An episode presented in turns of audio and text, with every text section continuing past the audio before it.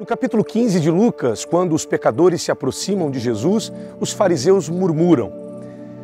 Engraçado que era para que os religiosos ajudassem no processo de aproximação dos pecadores.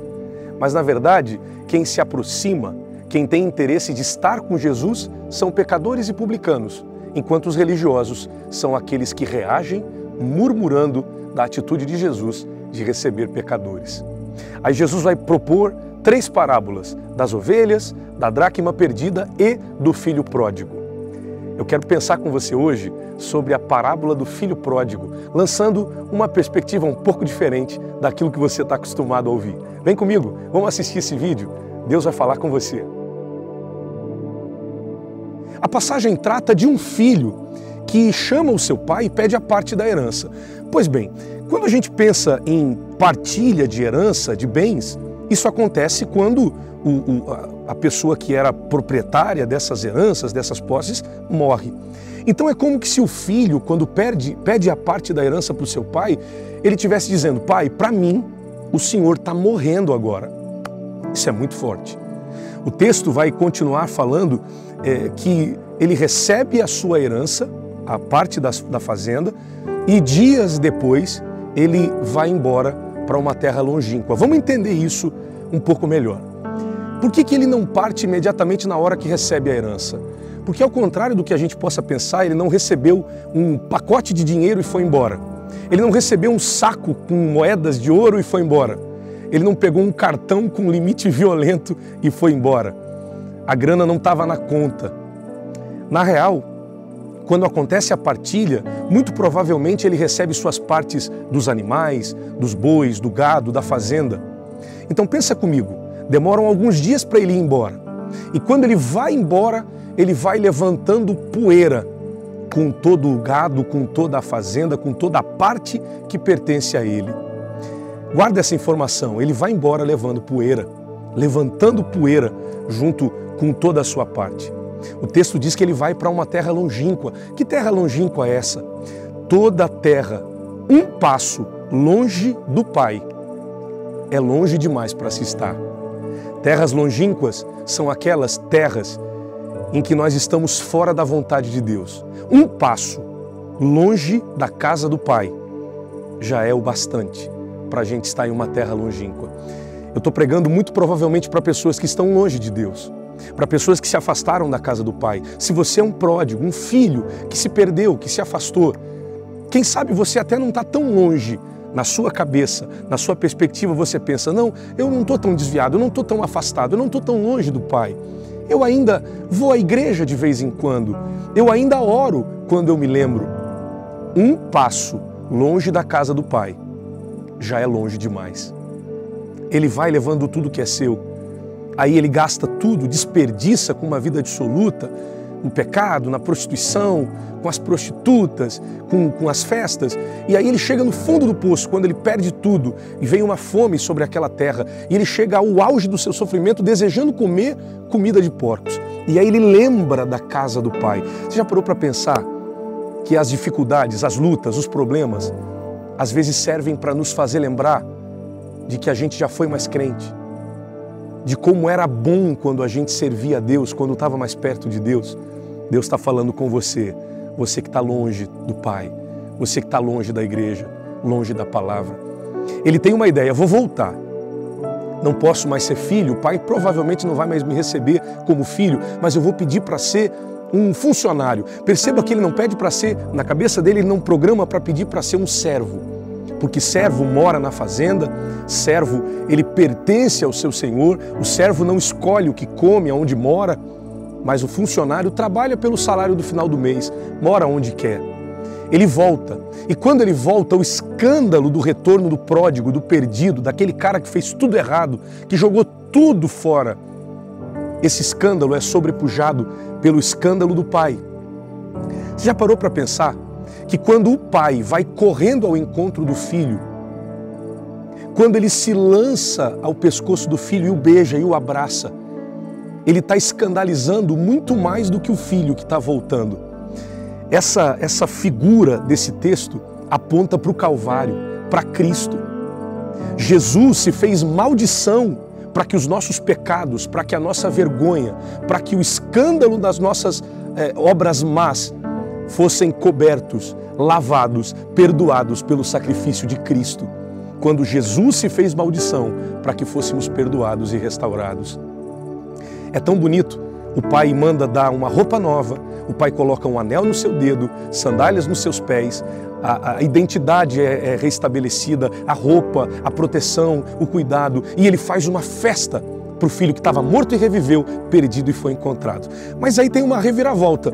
O irmão mais velho que ficou, que está na casa do pai, chega, vê a festa, pergunta para alguém: o que está rolando aí? O que está pegando aí? Não é uma festa, teu irmão que estava perdido voltou. Aí ele fica maluco com a situação, chama o pai e diz: pai, como é que é? Que negócio é esse?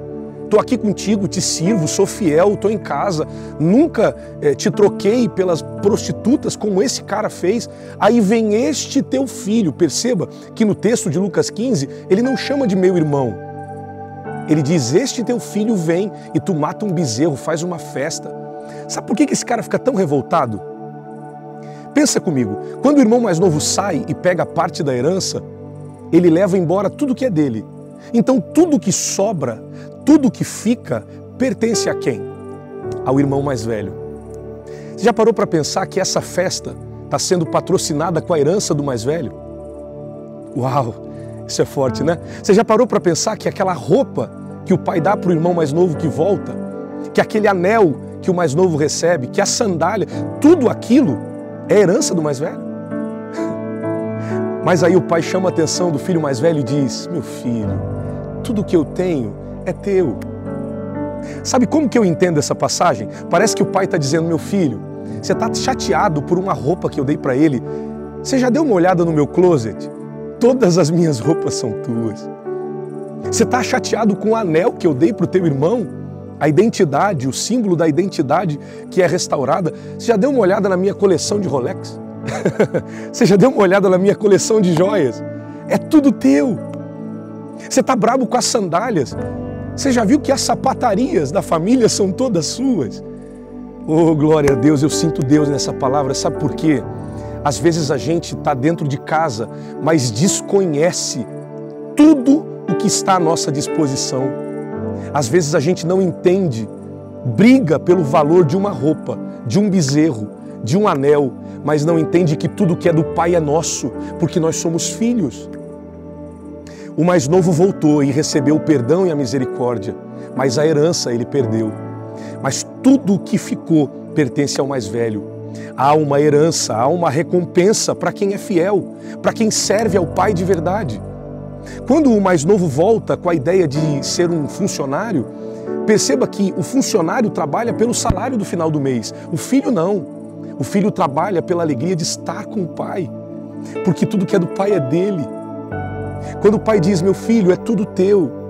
O teu irmão estava morto e reviveu, estava perdido e foi achado. Jesus está colocando o, o, o irmão mais velho que ficou no papel dos fariseus, dos religiosos, e o irmão mais novo no papel dos pecadores e publicanos que se aproximam. E ele está dizendo: eles precisam de mim, eles precisam da minha graça. Por isso eu amo, eu perdoo, eu recebo de volta. Deus te estabeleceu como filho. Deus te chama para ser filho, para ser filha. Você é preciosa, você é precioso, por mais que você esteja perdido, afastado. Pastor, mas eu pequei, eu, eu perdi a graça de Deus, eu saí da comunhão. Não importa, o Pai ainda te ama, o Pai não desiste de você, o Pai ainda quer te receber de volta. E eu falo também agora, ainda nesse vídeo, para você que nunca desviou, que nunca saiu da igreja mas que está dentro de casa, tão perdido quanto aqueles que se afastaram. Não entendeu ainda que tudo que é do Pai é seu. Deus te chamou para ser filho. Você que está dentro de casa, mas ainda não entendeu o seu valor, ainda não entendeu qual é o seu papel no reino. Você é filho de Deus. Haja como filho. Trabalhe como filho. Um colega meu, algum tempo atrás, ele trabalhava na empresa do pai. O pai era um homem muito rico, com muitos funcionários. Um dia ele chegou para o pai e disse: Pai, teus funcionários ganham salário, são fichados, ganham décimo terceiro. Eu trabalho aqui para ganhar uma mesada, pai. Aí o pai disse para ele: Meu filho, quem é o dono da empresa? E ele disse: A empresa é tua. Ele disse: Quantos filhos eu tenho? Pai, sou apenas eu. quando eu não estiver mais aqui, essa empresa vai pertencer a quem? Ele disse, pastor, a partir daquele dia eu comecei a trabalhar com muito mais amor. A partir daquele dia eu comecei a chegar mais cedo. A partir daquele dia eu nunca mais pedi salário ou aumento porque eu entendi que a empresa do meu pai também era minha. Tem muita gente na igreja trabalhando por posição, fazendo o que faz em busca do aplauso, do reconhecimento, trabalhando, agradando o homem para ganhar um cargo. Não, não, não. Você é filho. A gente tem que trabalhar para agradar a Deus, fazer para que Deus seja glorificado. O filho trabalha por amor. O funcionário trabalha pelo reconhecimento, pelo aplauso e pelo salário. Para o filho, a alegria de estar junto do pai já é o bastante. Você é filho de Deus. Se você se desviou e se afastou, Jesus te ama e te recebe de volta. Se você está dentro de casa, mas está tão perdido quanto quem está lá fora, faça uma oração agora.